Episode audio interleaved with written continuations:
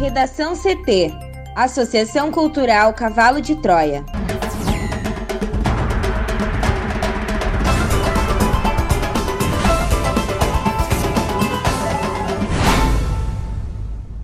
Agora, no Redação CT. Prefeitura publica novo decreto que flexibiliza atividades econômicas em Porto Alegre. Câmara derruba veto do prefeito e mantém suspensão de cobrança de taxas para táxis e escolares na capital. Putin anuncia que a Rússia desenvolveu a primeira vacina contra o coronavírus. MEC prevê cortes de mais de 4 bilhões de reais no orçamento para 2021.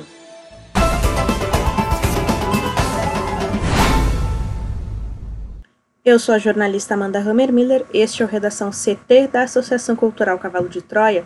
Tempo nublado em Porto Alegre, temperatura de 14 graus. Boa tarde.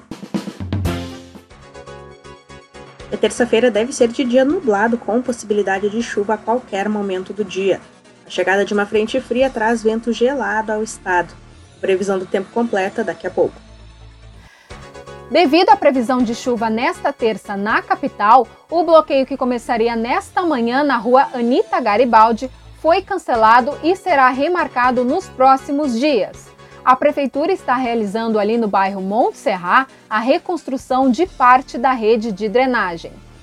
E atenção também para três acidentes que aconteceram em Porto Alegre. Dois deles na Avenida Sertório, um no trecho com a rua Souza Reis, onde um carro e uma moto colidiram. O motociclista ficou bastante ferido e teve congestionamento na terceira perimetral no sentido centro-bairro. Também na mesma avenida teve um atropelamento por moto no trecho com a rua Júlio Kowalski. E já na Avenida da Azenha, com a rua Visconde do Erval, teve uma colisão entre moto, lotação e um caminhão. Lembrando que nas três ocorrências, os agentes da IPTC, SAMU e Brigada Militar estiveram presentes. Também teve queda de duas árvores aqui em Porto Alegre, uma na rua Portugal, próximo da Avenida Cristóvão Colombo, no bairro São João, e outra na rua Talpic Saad, no bairro Bela Vista. Os pontos já estão sendo liberados pelas equipes de serviços urbanos de Porto Alegre. E também temos relatos de semáforos danificados. Agentes da IPTC sinalizam manualmente e auxiliam o trânsito no trecho das ruas José de Alencar com a Correia Lima e também na Avenida Plínio Brasil Milano com a Rua Alfredo Correia Daut. E para finalizar, a IPTC alerta os motoristas e população em geral que nas próximas horas a capital terá acumulativos de chuva com possível ocorrência de temporal. Então, a atenção deve ser redobrada nas estradas. Com o trânsito, Juliana Preto. Prefeitura publica novo decreto que flexibiliza atividades econômicas em Porto Alegre. Confira agora os detalhes com a repórter Juliana Preto. A Prefeitura de Porto Alegre publicou na noite desta segunda um decreto que flexibiliza as atividades na cidade, passando a valer já para esta terça. Estes são alguns dos setores liberados: as atividades comerciais, industriais, de prestação de serviços e da construção civil estão autorizadas a funcionar desde que observadas as regras de higienização, restrição de capacidade e distanciamento quando couber. O comércio também fica liberado, sendo permitidos os estabelecimentos de rua, de shoppings e centros comerciais de quarta a sexta-feira, das 10 horas da manhã às 17, exceto os classificados como essenciais, que poderão operar sem restrição de horário. O setor de serviços também autorizados a funcionar de segunda a sexta-feira, das 9 da manhã às 16 horas, e também aqui neste caso, exceto né, os classificados como permitidos ou essenciais. Os salões de beleza e barbearias poderão abrir as portas com equipes reduzidas, restrição no número de clientes simultâneos e distanciamento mínimo de 4 metros entre os clientes. As academias estão permitidas de segunda a sexta-feira, inclusive em clubes sociais, shopping centers e centros comerciais. O atendimento ao público deve ser individual, sempre limitado a um aluno a cada 16 metros quadrados, podendo ser acompanhado por um profissional. Em condomínios, vale a regra do uso individualizado ou por moradores da mesma residência. As imobiliárias devem ser observadas as normas de distanciamento e lotação máxima de 30% e atendimento individualizado. Já o setor de alimentação, os restaurantes, bares, padarias, lojas de conveniência, lanchonetes e similares poderão funcionar de segunda a sexta, das 11 horas da manhã às 17 horas, para atendimento ao público. As missas e cultos estão permitidas quando atendido o limite máximo de 30 pessoas concomitantes, lotação até 50% da capacidade máxima prevista né, no alvará de proteção. E as atividades não liberadas estão salão de festas, salão de jogos, salas de cinema, espaços de recreação em condomínios residenciais ou quaisquer outras áreas de convivência similares. Para quem quiser saber mais sobre outras atividades liberadas, podem acessar o site da Prefeitura de Porto Alegre. Câmara derruba veto do prefeito e mantém suspensão de cobrança de taxas para táxis escolares na capital.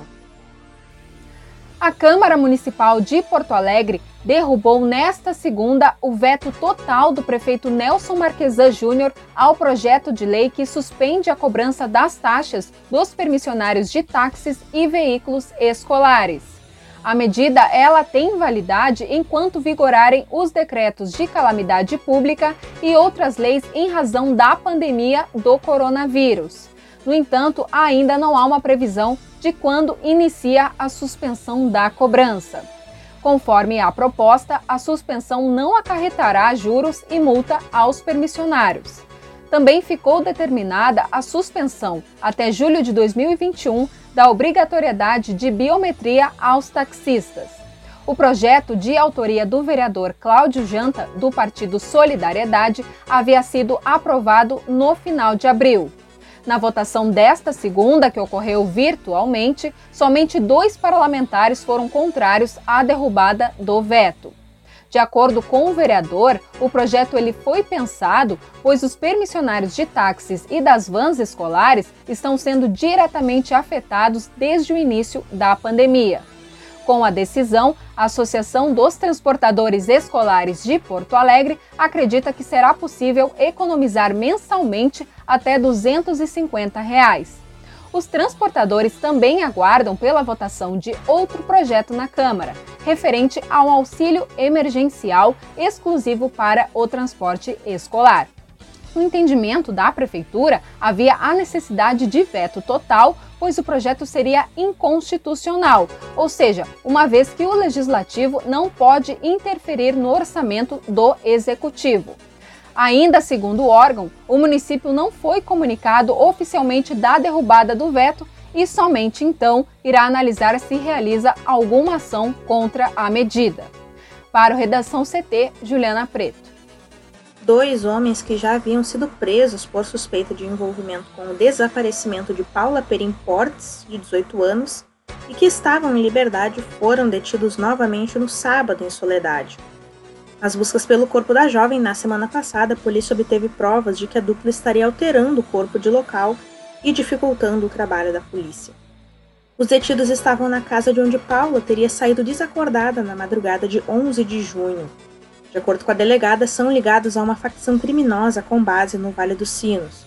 Com as prisões, três dos quatro suspeitos de envolvimento no sumiço de Paula, que completa dois meses nesta terça-feira, estão detidos. Considerada a peça-chave do caso, Michael William Rossi Ortiz, de 22 anos, com quem Paula foi se encontrar na noite em que desapareceu, segue foragido. A investigação aponta que a morte da jovem pode ter sido premeditada por Paula ter conhecimentos de crimes cometidos por Ortiz. Na última semana foram feitas duas buscas em um açude, na localidade de Margem São Bento, no limite dos municípios de Soledade e Espumoso.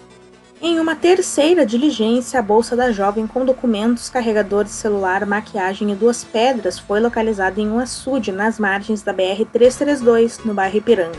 Paula Perim Portes desapareceu na madrugada de 11 de junho após ir ao encontro com Ortiz em uma casa em Soledade. Segundo a polícia, na residência onde esse encontro ocorreu estavam Paula e mais cinco homens.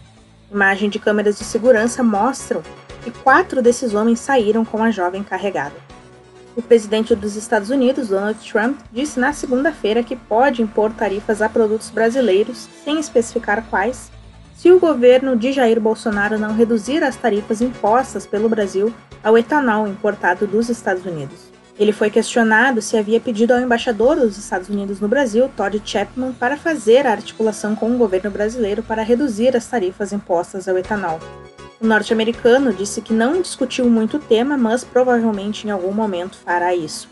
Atualmente, há isenção para exportação de até 750 milhões de litros de etanol dos Estados Unidos por ano, mas a partir daí a tarifa é de 20%. A cota já foi flexibilizada, mas a Embaixada dos Estados Unidos no Brasil tem feito apelos ao governo para derrubar as tarifas.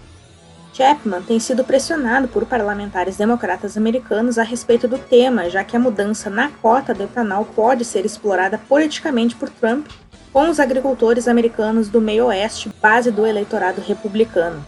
Em uma manifestação após críticas de deputados democratas, o embaixador informou que em nenhum momento solicitou autoridades brasileiras que tomassem medidas em apoio ao Trump. O etanol americano é produzido do milho, cuja produção já é mais barata que o brasileiro, feito de cana-de-açúcar, e ainda recebe subsídios. A pandemia reduziu a demanda e, consequentemente, os preços da gasolina e etanol. O Brasil importou 810,92 milhões de litros de etanol dos Estados Unidos neste ano, os números vêm caindo desde 2017, quando as importações atingiram a marca de 1,8 bilhão. A produção média de etanol nos Estados Unidos atingiu a marca de 931 mil barris por dia no início de julho. No ano passado, houve queda de 14% nas exportações de etanol em relação a 2018, a primeira desde 2015. O presidente da Rússia, Vladimir Putin, informou que o país desenvolveu a primeira vacina contra o coronavírus que provoca uma imunidade duradoura, a informação foi dada nesta terça-feira durante uma videoconferência com integrantes do governo exibida pela televisão. A vacina contra o coronavírus desenvolvida pela Rússia foi batizada como Sputnik V, em homenagem ao satélite soviético. De acordo com o presidente do fundo soberano envolvido no projeto, Kirill Dmitriev, mais de um bilhão de doses foram encomendadas por 20 países. A fase 3 dos testes começará na segunda-feira. O Fundo Soberano indicou que o início da produção industrial está previsto para setembro. Também informou que países da América do Sul, Oriente Médio e da Ásia já demonstraram interesse. A vacina da Rússia ainda precisa passar pela chamada fase 3, que normalmente envolve milhares de participantes, tudo para avaliar a segurança da substância e sua efetividade contra o novo coronavírus. A vacina será distribuída em 1 de janeiro de 2021, de acordo com o Registro Nacional de Medicamentos do Ministério da Saúde, consultado pelas agências de notícias russas. Nas semanas prévias do anúncio, cientistas estrangeiros expressaram preocupação com a rapidez da criação de uma vacina desse tipo, enquanto a Organização Mundial da Saúde pediu respeito às diretrizes estabelecidas e que a Rússia seguisse todos os estágios necessários para desenvolver uma vacina segura. No Redação CT, agora a previsão do tempo com Juliana Preto. E o tempo vai mudar nesta terça-feira por causa do avanço de uma frente fria no Rio Grande do Sul. A diferença ela já pôde ser sentida com o vento forte que soprou em algumas regiões nesta madrugada. Ainda assim, a temperatura nas primeiras horas foi agradável e a mínima foi registrada em Vacaria, na Serra, onde o termômetro marcou 11,1 graus. De acordo com a SOMAR Meteorologia, a chuva atingiu a fronteira com o Uruguai ainda nas primeiras horas de terça e até o fim do dia ela deve se espalhar por todo o estado. E na metade sul, as rajadas de vento podem chegar a 70 km por hora. No entanto, não fará frio, pois a maioria das cidades terá máxima em torno dos 20 graus e aqui na capital, 21. A chuva ela deve prosseguir na quarta-feira e se estender até o final da semana. E o frio deve voltar a partir da semana que vem, após vários dias de veranico. Conforme também a meteorologia, a previsão é de que os gaúchos ainda tenham episódios de temperatura baixa neste inverno, dias inclusive com termômetro abaixo do zero. Mas a tendência predominante é de que ocorram os dias de clima ameno, sinal da aproximação com a primavera. É contigo, Amanda. Obrigada, Juliana. Vamos para o bloco de educação. O Ministério da Educação afirma que planeja um corte de 4,2 bilhões de reais no orçamento das despesas não obrigatórias para 2021. uma redução de 18,2% em relação ao orçamento aprovado para 2020. Segundo o MEC, o percentual será repassado a todas as áreas do Ministério. Nas universidades e institutos federais de ensino, a previsão de corte é de 1 bilhão de reais. O corte não inclui as despesas obrigatórias como o pagamento de pessoal. Os valores estão no projeto de Lei Orçamentária Anual 2021, feito pelo Ministério da Economia e confirmado pelo MEC. O documento ainda deverá ser encaminhado ao Congresso Nacional antes da aprovação. Durante a tramitação, o valor poderá sofrer alterações. Os números oficiais mostram que as despesas do governo com educação vêm registrando queda nos últimos anos. Os números da Secretaria do Tesouro Nacional consideram os gastos primários do governo federal. Os valores corrigidos pela inflação somaram mais de 100 bilhões de reais em 2016, mas em 2019 já haviam recuado para 92,37 bilhões de reais. A União atua principalmente no ensino superior. Os estados brasileiros, por sua vez, são responsáveis em parceria com os municípios por ações no ensino fundamental e médio. Além da arrecadação própria, os estados e municípios também recebem repasses do governo federal. Segundo um estudo divulgado em 2018 pela OCDE, o Brasil ainda é um dos países que menos gastam por aluno. Redação CT, apresentação Amanda Hammermiller, colaboração Juliana Preto, uma produção da Associação Cultural Cavalo de Troia com o apoio da Fundação Lauro Campos e Marielle Franco. Próxima edição amanhã, ao meio-dia 45. Boa tarde.